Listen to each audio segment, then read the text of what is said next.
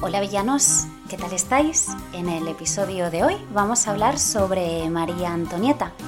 Todos sabemos más o menos quién fue, conocemos los lujos, las fiestas, las juergas de palacio y que murió aguillotinada, pero ¿sabemos realmente qué pasó en su vida? Vamos a, a verlo si te interesa. Quédate. Hola villanos, ¿qué tal? ¿Cómo estáis? Bueno, Hoy eh, os adelanto que no tengo ni la menor idea de lo que va a durar este episodio porque me he leído eh, la bibliografía de María Antonieta. Tiene la bibliografía más de 600 páginas, por tanto voy a intentar resumir las 600 páginas. Así que ya os adelanto un poquito que, que no sé lo que va a durar el, el episodio. Eh, me dejaré muchas cosas, evidentemente, y también os adelanto que no voy a entrar, bueno, no sé si lo sabéis, supongo que sí, mm, empezó la Revolución Francesa con el aguillotamiento, ¿aguillotamiento se dice? Bueno, con los reyes eh, en la guillotina en el 1789 y lo que no voy a hacer es entrar en la parte eh, no voy a entrar en la parte de los revolucionarios porque no voy a dar una clase de historia, evidentemente los voy a tener que mencionar porque fueron quienes se, cargaron a los reyes, eh, pero eh, no voy a profundizar, voy a centrarme en la historia de, María Antonieta. Así que empecemos, venga. María Antonieta Josefa Juana de Habsburgo Lorena nació, conocida como María Antonieta, nació en Viena eh, era austríaca y nació el 2 de noviembre de 1755, por tanto era escorpio y como decía se la conocía como María Antonieta. Fue una princesa archiduquesa de Austria y reina consorte de Francia y de Navarra. Era la decimoquinta y penúltima hija de Francisco I del Sacro Imperio Germánico romano-germánico e, y de la emperatriz María Teresa I de Austria. Por lo tanto, eran 16 eh, hijos, tenían, eh, eran 16 hermanos, con María Antonieta siendo la número, la número 15. Se casó en 1770 María Antonieta con 14 años con el entonces Delfín, eh, siempre lo llamaremos Delfín, con el entonces delfín y futuro Luis XVI de Francia, en un intento de estrechar los lazos entre las dos dinastías. ¿Vale? Entonces, ¿cuál era el contexto histórico eh, antes de que María Antonieta abandonara eh, su residencia en Viena y se fuera a Francia? El contexto histórico era el siguiente. Las dos dinastías, tanto la de los Habsburgo como los Borbones estaban eh, peleados por el predominio de Europa. Tras muchas guerras, al final eh, se cansaron y la corte de Luis XV, que era el abuelo del que luego sería el marido de, María Antonieta, eh, hizo un pacto con el consejero de María Teresa, de la madre de, de María Antonieta, o sea, que el abuelo del, futuro rey de Francia y el consejero de la madre de María Antonieta forjan una alianza y proponen que ambas dinastías eh, se enlazaran por sangre. Esto era una práctica habitual cuando dos dinastías estaban enfrentadas y llegaban a la paz. Lo que hacían era casar eh, a miembros de ambas para, unirse y forjar la, la alianza. Eh, en 1766 se sella el pacto cuando María Antonieta tenía 11 años y a los tres años más tarde luego se casaría. El carácter del futuro marido de María Antonieta, de Luis XVI, era un hombre que ahora se cree que tuvo un poco de mm, autismo, eh, pero eh, dicen los historiadores que eh, Luis XVI era un hombre muy limitado de inteligencia, altamente rudo, que tenía poca sensibilidad y que era bastante agresivo, además de muy, muy impulsivo. En cambio, María Antonieta era una joven de ojos azules, rubios cabellos ceniza, era divertida, delgada, era muy distraída. Ahora se cree que María tenía eh, TDA, déficit de atención. Eh, era una persona muy juguetona eh, y la podríamos, podríamos decir que fue la eterna Peter Pan porque nunca quiso renunciar a la juventud, a la alegría y a las ganas de vivir, que justamente estas ganas de vivir fue la que la llevaron a la, a la guillotina. Luego veremos por qué. Entonces, bueno, estos son un poco los caracteres. Como veis, él era de una manera y ella era de otra, eran completamente polos opuestos.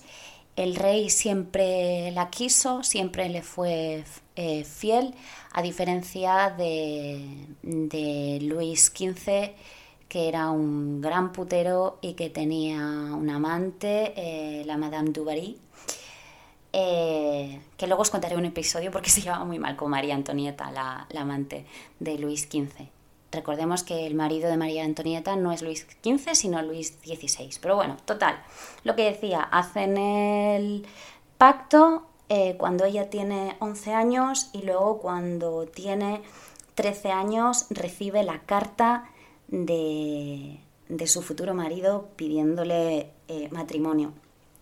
He de decir que María Antonieta, eh, ella como decía venía de Austria, la corte austríaca em, era mucho más simple que la corte de Francia. La corte de Francia era muy peripuesta, muy rococó, con muchas normas de etiqueta y en cambio eh, la corte austríaca eh, era más, pues eso, más sencilla, ¿vale? El pasatiempo favorito de María Antonieta era jugar con sus 15 hermanos eh, y tenía un problema antes de ir a Francia y el problema fue que María Antonieta eh, prácticamente no sabía escribir, eh, no sabía hablar francés, apenas hablaba bien, bien, bien el alemán y, claro, como futura reina de Francia, pues tenía que, tener un mínimo de conocimiento de historia y de cultura. Lo que sí que se le daba muy bien a María Antonieta era bailar y, tocar el arpa.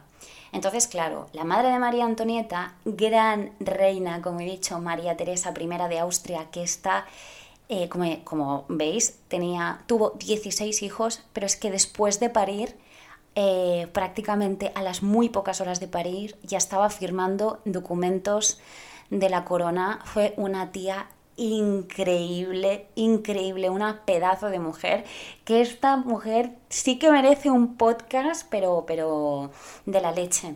Eh, la relación de María Antonieta con su madre eh, va a ser, cuando María Antonieta se traslade a la corte, va a ser siempre por cartas y, como os digo, la madre de, María Antonieta era una mujer de armas tomar. Entonces, antes de que María Antonieta se fuera a, Versalles, eh, tenía que prepararla, porque como decía, no estaba preparada. Entonces, eh, lo que aquí no entiendo es el fallo de la madre de María Antonieta, porque la madre de María, de María Antonieta, para formar a la hija, contrató a dos cómicos esto no, lo, jamás lo, he llegado a entender y mira que he contrastado fuentes y me he leído la bibliografía, pero resulta que sí, que contrató a dos cómicos.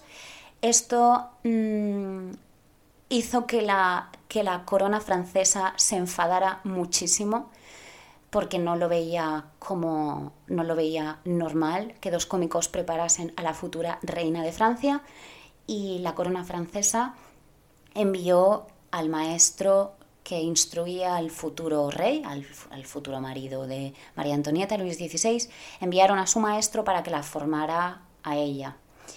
Eh, lo que decía, bueno, ella se forma y tal, aunque bueno, el maestro pues siempre enviaba cortes a, eh, cartas a, la corte francesa diciendo pues, como decía, que, se cree que ahora tenía, tendría TDA, eh, ella era muy despistada, se aburría con facilidad, no prestaba atención eh, y entonces, bueno, costó que ella, además tenía interés cero por aprender, costó que, la niña, como decía, que tenía de 11 a 13 años, que fue cuando se preparó y tal, eh, pues eso, que, la tía no, bueno, también era una niña, es que es normal, es que de 11 a 13 años, ¿qué quieres? Pero bueno, total. Eh, se prepara y tal, y entonces deciden eh, que, ella, ya cuando recibe la carta, pues tiene que ir a Francia a casarse. organizan una cosa rara, bueno, organizan un punto, se van a un punto en, en el hostia, en el Rin creo que es, que hace frontera entre ambos países y entonces allí ella en un punto exacto del mapa entre dos países, eh, ella se quita, la hacen desnudarse, se quita toda su ropaje, le quitan incluso a su propia mascota y entonces la visten con ropa francesa porque desde aquel momento solo va a poder vestir con ropa francesa por telas y por todo de, origen francés. Eh, entonces, bueno, eh, María Antonieta evidentemente tuvo que renunciar a sus derechos austríacos porque eh, la entrada de ella en Francia significaba la despedida de, todo lo que la ligaba con la casa de, Austria. Y, y, bueno, Llega allí y el 16 de mayo de 1770, en la capilla de Luis XIV del Palacio de Versalles, María Antonieta se casa con Luis XVI. Al principio, María Antonieta fue súper, súper querida por el pueblo francés, pero luego veremos más adelante cómo del amor pasó al odio. Eh, una curiosidad que pasó, hubo muchos muertos el día de, de la boda de María Antonieta hubieron, eh, ¿cómo se dice esto?, fuegos artificiales, actos pirotécnicos y bueno, se montó el pitostio y hubo gente que, murió eh, pisada. Luego además llovió y los, que siempre han estado en contra de María Antonieta creen que esto fue un presagio para lo que después sucedió. Eh, he dicho que fue muy querida porque empezó siendo muy querida, pero siempre hubo una parte de los franceses que jamás la quiso.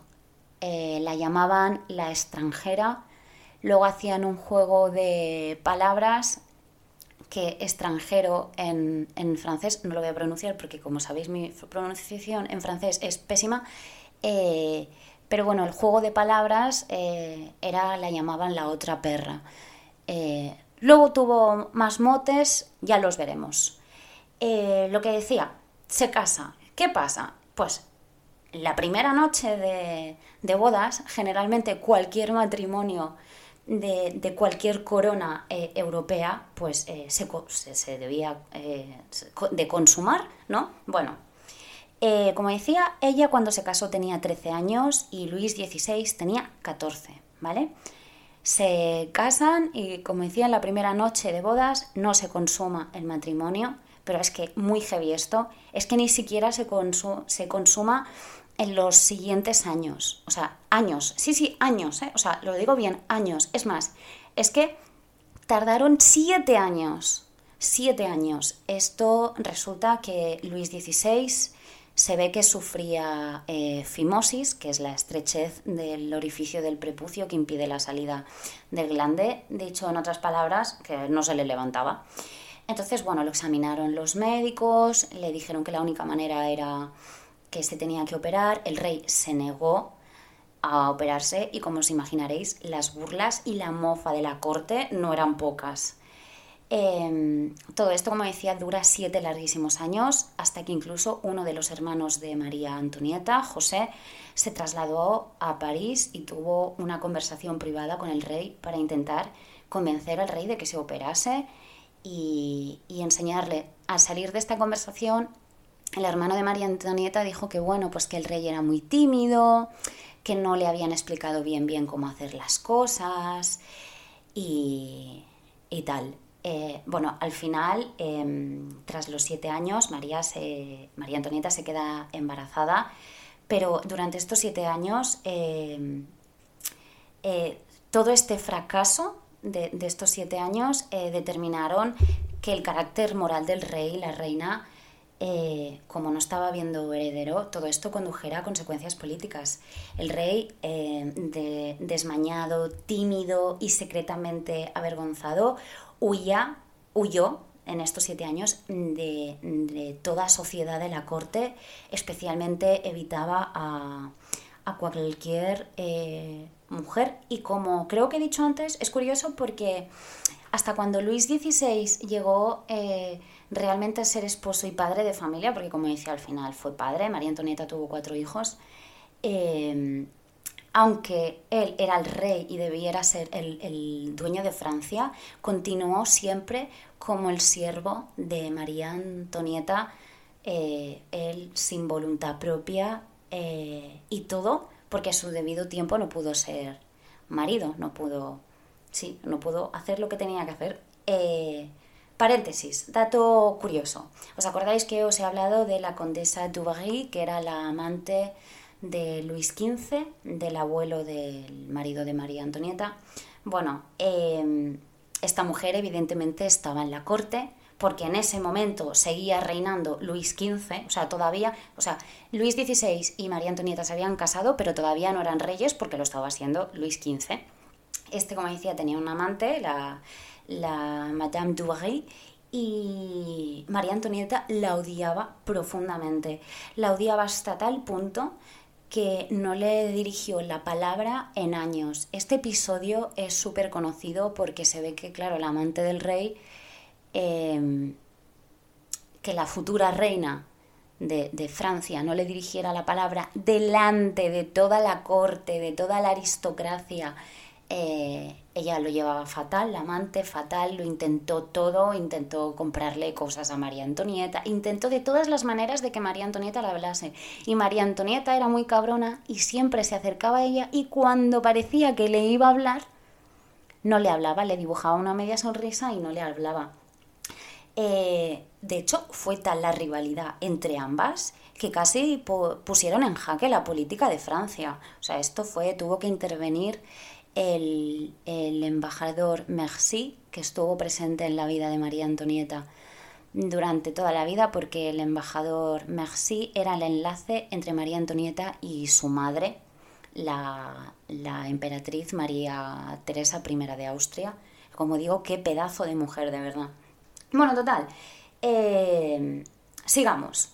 ¿Qué pasa? Bueno, pues hay un momento en que muere Luis XV, eh, murió de viruela, eh, a los 49 años y efectivamente Luis XVI y María Antonieta se convirtieron en los nuevos reyes de Francia. El matrimonio se llevaba bien. Quiero decir, eh, a pesar de ser tan diferentes, como decía, siempre se llevaron rey y a pesar de, de o sea, el, futuro, el, ya, el rey, el Luis XVI, el marido de María Antonieta, eh, no como su abuelo, que como decía tenía la amante, la Dubarry, y más amantes, fue un putero. Eh, el marido María Antonieta no fue fiel hasta el final. Ella tuvo un, amante sueco, que lo sepáis.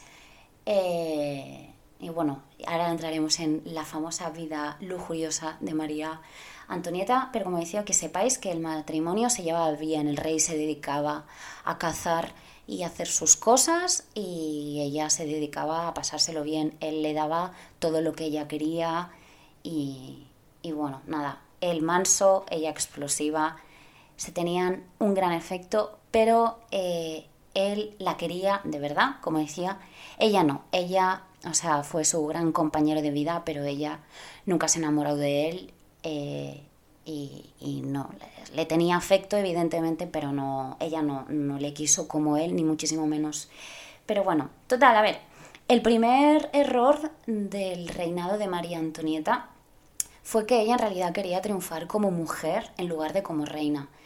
Reina rococó con 20 años de edad, que es cuando empezó a reinar, eh, y que iba por sus seis palacios, tenía seis palacios que le había hecho construir el rey, algunos ya estaban construidos y tal. Eh, luego hablaré de uno que el rey le hizo construir. Eh, pues estos palacios que estaban a pocas horas de camino unos de otro, ella, la reina rococó, montaba fiestas, funciones de teatro, era una gran amante del teatro y, amante de cualquier tipo de espectáculo que requisiera muchísima gente, dinero, extravagancia. Eh, ella realmente eh, lo que hizo mal es que se encerró en Versalles sin querer ver ni saber eh, que al otro lado de sus doradas verjas el pueblo trabajaba y pasaba hambre. Pasa muchísima hambre el pueblo francés, por eso al final estalló la revolución. Eh, ella quería permanecer en su aislamiento alegre, juvenil, sin ser importunada, y estuvo así durante 20 años, reinó durante 20 años, eh, porque ella quería reinar, pero al mismo tiempo quería eh, gozar, como decía, su marido le regaló el famoso más palacio, pequeñita, pequeñito, mejor dicho, un palacete, se llamaba Trianon em, y lo hizo construir en Versalles para que ella lo utilizara como un retiro y como un lugar para divertirse y ser libre. Pero cometió más errores María Antonieta con 22 años, eh, el juego y las deudas cada vez empezaron a ser mayores y el pueblo empezó a mosquearse. Por suerte, gracias a Dios, María Antonieta, como decía, al final se queda embarazada. El parto, por cierto, eh, como antes he dicho que tuvo cuatro hijos, los partos los tres bien, pero el primer parto, el que voy a hablar ahora, eh, duró siete horas. Fue visto por unas 50 personas que estaban en los pies de la cama, no había ni siquiera ninguna ventana abierta, ahí había una condensación de de gente, de, de, todo, de energía, de tal, que bueno, al final María Antonieta acaba dando a luz, eh, lo da a una niña y tras parirla se desmayó. Eh, dicen que Luis XVI abrió una ventana, empezó a chillar, a, a, decir a la gente que se fuera. El cirujano pidió agua caliente, al agua caliente no llegaba y al final tuvo que hacer una sangría. Eh, en una vena del pie, le hizo la sangría en, una vena del pie y la reina despertó. El segundo embarazo de María Antonieta no llegó a buen puerto, o sea, tuvo cuatro embarazos, o sea, tuvo cinco embarazos y cuatro partos. Como decía, el segundo embarazo eh, no llegó a buen puerto porque, bueno, no llegó a término por culpa de un violento eh, movimiento al cerrar la ventanilla de su carroza. Y bueno, antes de volver a quedarse embarazada, su madre, María Teresa, murió de pulmonía, por tanto la madre de, de María Antonieta nunca vio como su hija tenía un varón, que lo tuvo, tuvo dos, ahora seguiré. Y bueno, como decía en un principio, la relación entre ellas siempre fue por carta, muy germánica, la madre siempre le aconsejaba, pero le decía que intentase eh, ¿cómo se dice? seducir al rey para hacer estrategias políticas y tal, pero la verdad que Luis XVI no, no la dejó, no se llegó a influenciar nunca por ella, él fue a lo suyo, por tanto María Antonieta fue, fue a lo suyo, pero, pero la madre, carta sí, carta no, mm, fue la tía, desde luego, mm, lo que se dice, germánica. Eh, ¿Por dónde iba? Eh, Ah, sí, bueno, total. Muere la madre de María Antonieta, tiene a la niña, muere la madre de María Antonieta y por suerte, por decirlo así, un año más tarde María Antonieta da luz a un varón.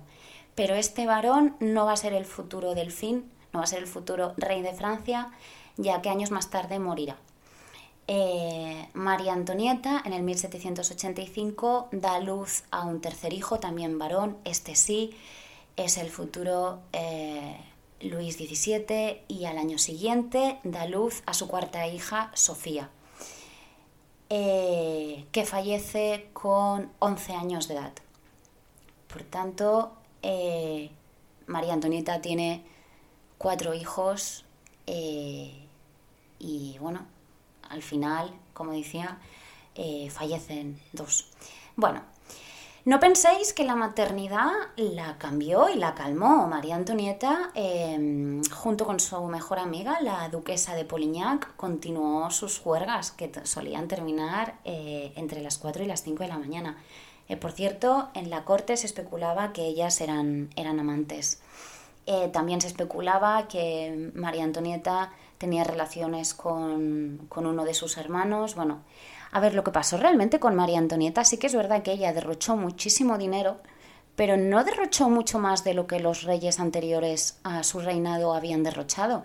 Lo que pasa que hubo una serie de circunstancias, que luego veremos, como la del collar eh, y, la hambruna que había en ese momento, que al final fue fruto de lo que acabó pasando.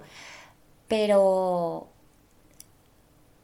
María Antonieta fue mucho más mártir de lo que nosotros creemos, porque al final fue una joven que con 13 años sale de su casa y se mete en una corte que no la quiere porque es extranjera, una corte que desde que se levanta hasta que se va a dormir nunca es libre, tiene gente para vestirla, gente que la ve comer, gente que la ve irse a acostar eh, y al final ella se adapta como, como buenamente pueda.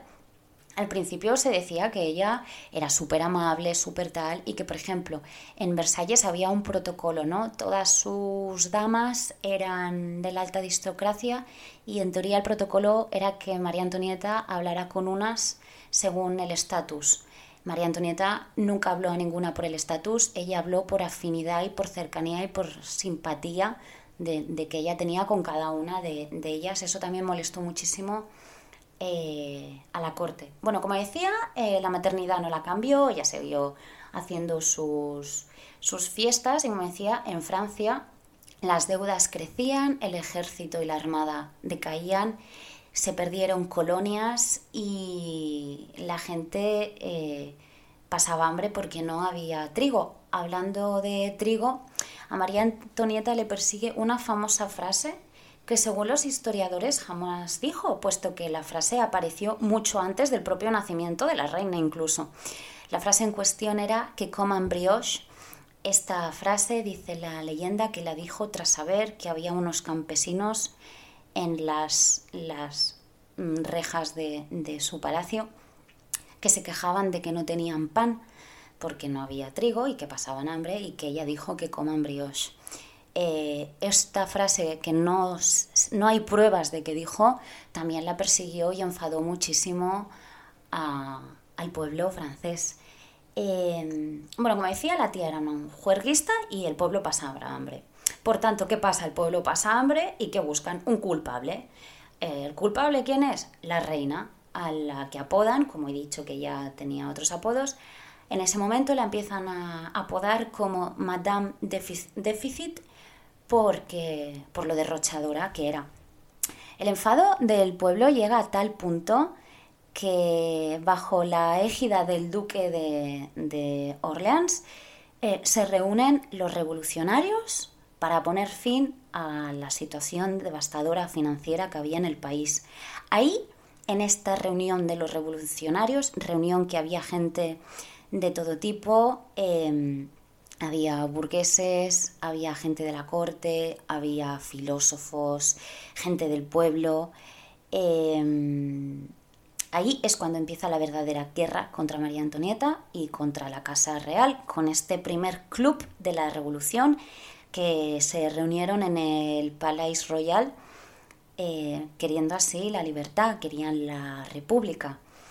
Eh, en 1785 el odio ya está a punto de producir sus frutos. Todos los grupos hostiles de la reina, que como decían, mitad nobleza, mitad burguesía y tal, eh, ya habían ocupado sus posiciones y solo esperaban la señal de ataque. Aquí es cuando aparece el famoso episodio, o mejor dicho, como decía, del collar que fue la gota que colmó el vaso para los revolucionarios que acusaban a la reina de, haberse, de haber llevado el país a bancarrota.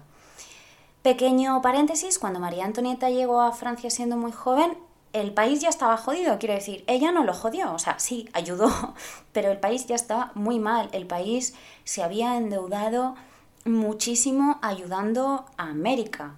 Em, de hecho, eh, con lo del collar que ahora os contaré, eh, hay un dato curioso que es que Napoleón Bonaparte dijo que la Revolución Francesa estalló por culpa del, episodio del, del escándalo del collar.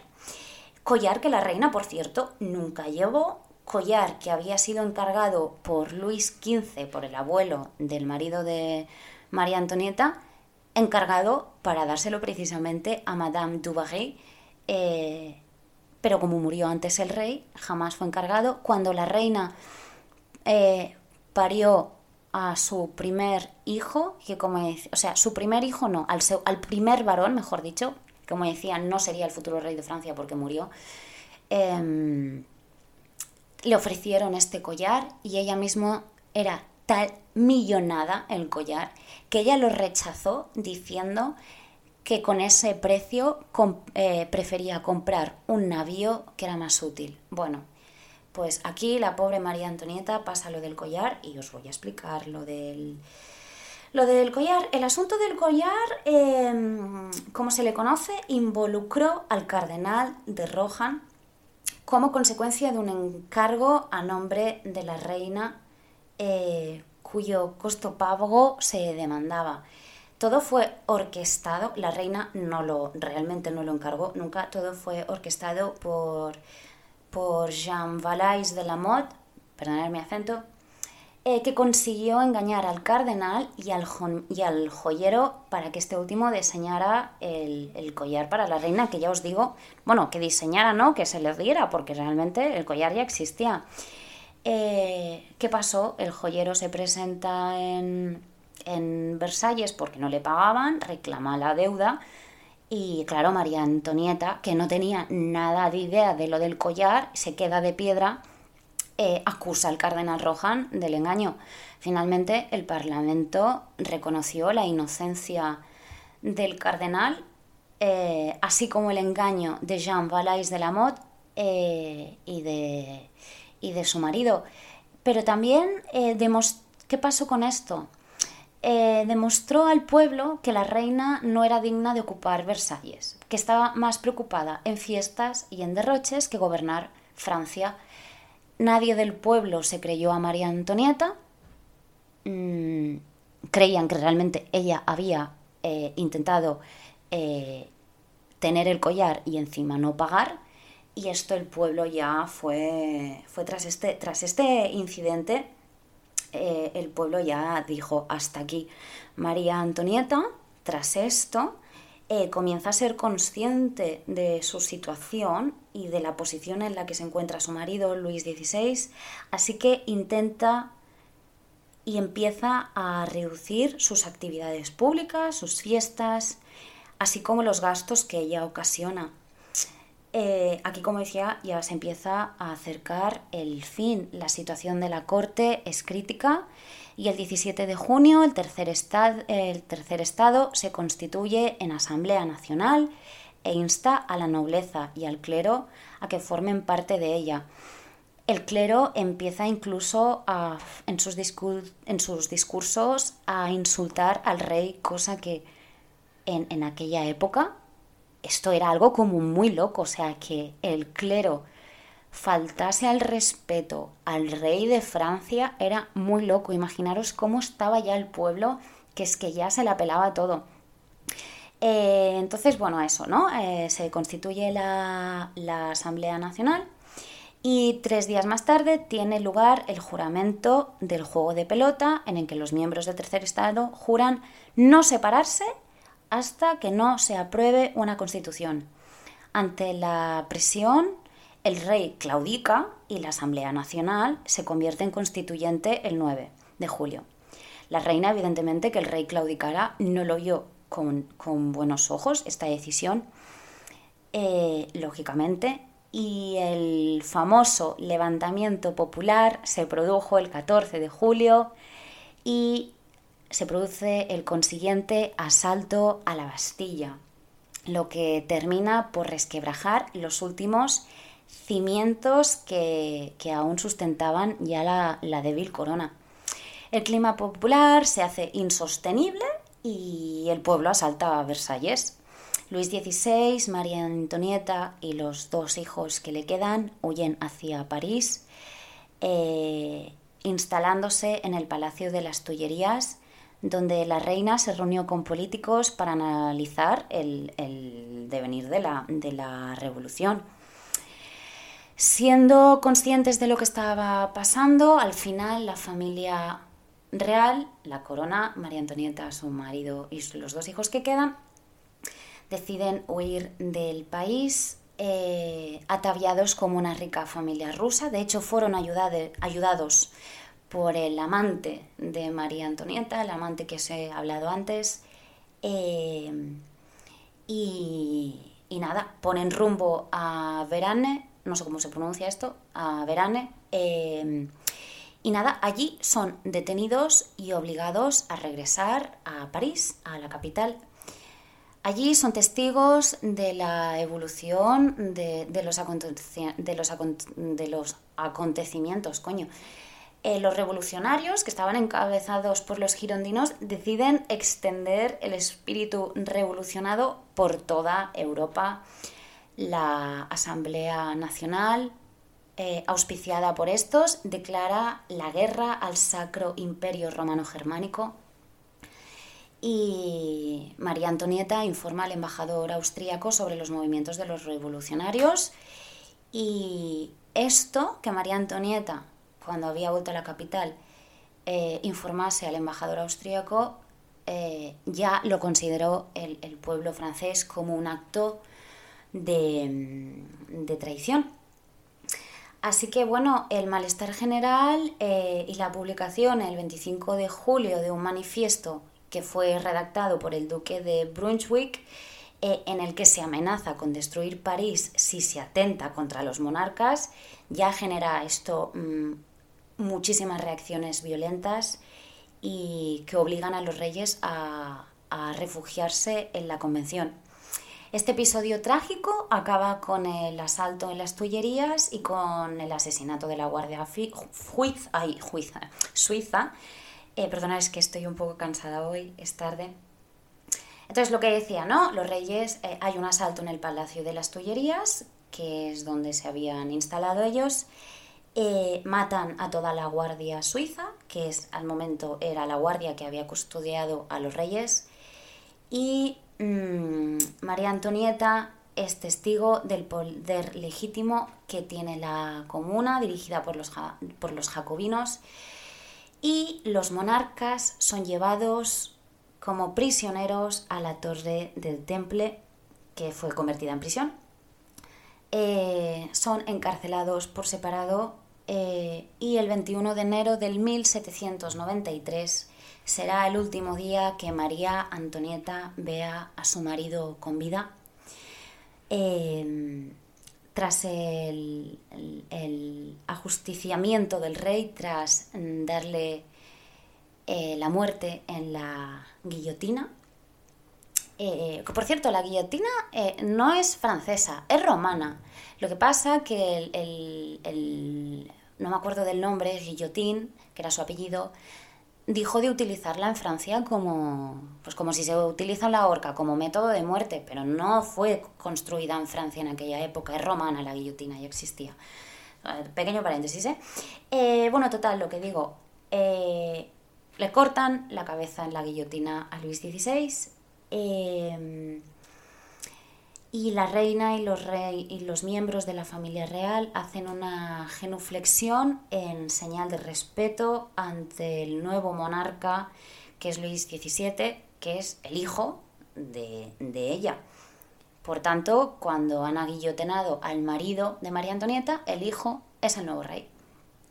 En agosto, María Antonieta es sometida a un juicio, bueno, juicio, o es que no, no sé cómo decirlo porque el juicio estaba más que preparado, ya se sabía que iban a condenar a María Antonieta. Había muchísimos panfletos del pueblo ridiculizando a la reina. Bueno, de hecho los, los, panfletos fueron durante todo el reinado, pero mm, algunos los podéis encontrar en internet. Entonces, bueno, eh, como decía, María Antonieta es sometida a juicio por un tribunal revolucionario. Ahí ella eh, cuando ella era reina era pálida, con, bueno, con el maquillaje y tal, con curvas. Por cierto, no he hablado, no sé cómo no he hablado, todo el código de la vestimenta que se puso de moda, los peinados que podían medir más de un metro, o algo muy loco. Eh, la moda de María Antonieta, ella era una obsesa por la moda y de hecho una vez incluso llegó a llevar un peinado en forma de, de barco. Bueno, muy loco, las fiestas, la moda, los pasteles que comía, era una gran amante del dulce. Y, bueno, llevo ya 40 minutos, por tanto voy cerrando episodio. Eh, como decía, eh, María Antonieta sometida a juicio por el tribunal y allí tienen que escuchar las acusaciones de su propio hijo, que manipulado empieza a relatar episodios íntimos de, de María Antonieta. Finalmente ella es declarada culpable y el 16 de octubre muere en la guillotina. La ejecución pasó de la siguiente manera. Alrededor del mediodía, la carreta llegó a la Plaza de la Revolución, que es la actual Plaza de la Concordia. Eh, María Antonieta desciende rápidamente, sin necesidad de apoyo, con las manos atadas, eh, vestida con un sencillo eh, vestido blanco. Por cierto, hubo un retrato que le hicieron a ella que llevaba un vestido y el retrato eh, escandalizó tanto al pueblo francés y a la corte que lo tuvieron que, quitar de palacio porque antes la ropa la ropa de, cómo se llama la ropa de dormir eh, estaba hecha con un tipo de gamusina creo que se llama la tela que era una tela así muy muy fresca, muy vaporosa, muy transparente y tal. Y ella llevaba un vestido así, sin corpiño. Eh, y esto hoy, que es un vestido que hoy diríamos que es totalmente modosito, bueno, que llevara un vestido de esa tela. Lo veía en ropa de vestir, de hecho lo, llamaron al vestido... Eh, ay, ¿cómo lo llamaron? Bueno, era algo así como mm, el, camisón de dormir, algo así. Eh, pero bueno, lo que decía, vayamos a la ejecución. Eh, me decía, pasa al mediodía, la carreta llega a la Plaza de la Revolución, que era la, actual Plaza de la Concordia. María Antonieta desciende eh, con las manos atadas, sube la escalera que conducía a la plataforma donde se hallaba la guillotina. Y la anécdota viene porque pierde uno de los zapatos llegando a la guillotina, que por cierto, zapato eh, los zapatos se encuentran en el Museo de Bellas Artes de Caen. Eh, y lo gracioso no es que pierda el zapato, lo gracioso es que se afirma que pisó el pie del verdugo. Yo es que me peto. La tía pisa el pie del, del verdugo con el otro zapato, con el que no había perdido, y se ve que las últimas palabras de María, las últimas palabras de María Antonieta fueron: Señor, pido perdón, no lo hice, no lo hice a propósito. María Antonieta, al contrario que su marido. Por cierto, a ella la, la aguillotinan unos nueve meses más tarde de, que su marido. Entonces, como decía María Antonieta, al contrario que Luis XVI, no se dirigió al público para dar un discurso de antes de ser ejecutada. Claro, esto no lo he contado. Eh, bueno, ya lo veis. Él, él, sí dio un discurso, ella no. Como he dicho, las últimas palabras fueron, Señor, le pido perdón, no lo hice a propósito. Eh, qué fuerte, llevo 43 minutazos, esto es increíble. Em, total, lo que, lo que decía, em, ella no da un discurso y los ayudantes del verdugo la colocan sobre la plancha de madera de la guillotina. Eh, se le coloca un cepo con forma de media luna para mantener fija la cabeza y inmediatamente después María Antonieta es ejecutada eh, concretamente, como decía, al mediodía, a las 12 y cuarto del mediodía. Henry Sanson, que es el verdugo, el padre de Henry Sanson em, aguillotinó al marido, a Luis XVI, y su hijo Henry aguillotina a María Antonieta. Cuando le cortó la cabeza, cogió la cabeza de María Antonieta por el cabello y la mostró al público gritando Viva la República. La multitud, al igual que en la ejecución también de Luis XVI, permanece en silencio y se dispersa rápidamente. El cuerpo de María Antonieta fue bajado del cadalso y fue transportado al cementerio de la Magdalena con la cabeza entre las piernas. Una vez allí, sus restos fueron arrojados a una fosa común donde también se hallaban los restos de Luis XVI, siendo cubiertos más tarde con cal viva. Eh, por cierto, previamente, antes de, echarles cal viva, eh, Madame Tussauds realizó una máscara mortuoria de María Antonieta. Esta es la historia de María Antonieta. Murió con casi, casi, casi quedaban unos días para, para su cumpleaños y murió con 37 años cadavérica después de estar tanto tiempo en un sucio calabozo lleno de moho. Eh, y, nada, esto eh, falleció, con 37 años em, en muy mal estado de salud. Aparentaba 60 años, tenía 37 y aparentaba 60 años de edad, el pelo todo gris, y, esta es la historia de una reina que fue sacada de su casa en Austria muy joven, con la que vivió con grandes juergas, por lo menos eso se llevó, pero hay un, un odio y una falsa leyenda sobre ella bastante heavy.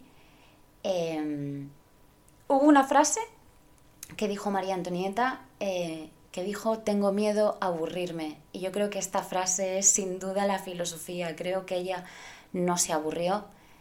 Eh, tampoco reinó como reina, realmente se dedicó a lo suyo, vivió la vida. Eh, a mí me da un cierto, me da cierta pena dentro de lo bien que se lo pasó. No sé si es porque me he leído el libro y claro, tantas páginas como que siento que fue mi amiga, por decirlo de alguna manera, pero, pero bueno, esta es la historia, queridos villanos. Eh, nunca más haré un podcast de 47 minutos, eso lo sé.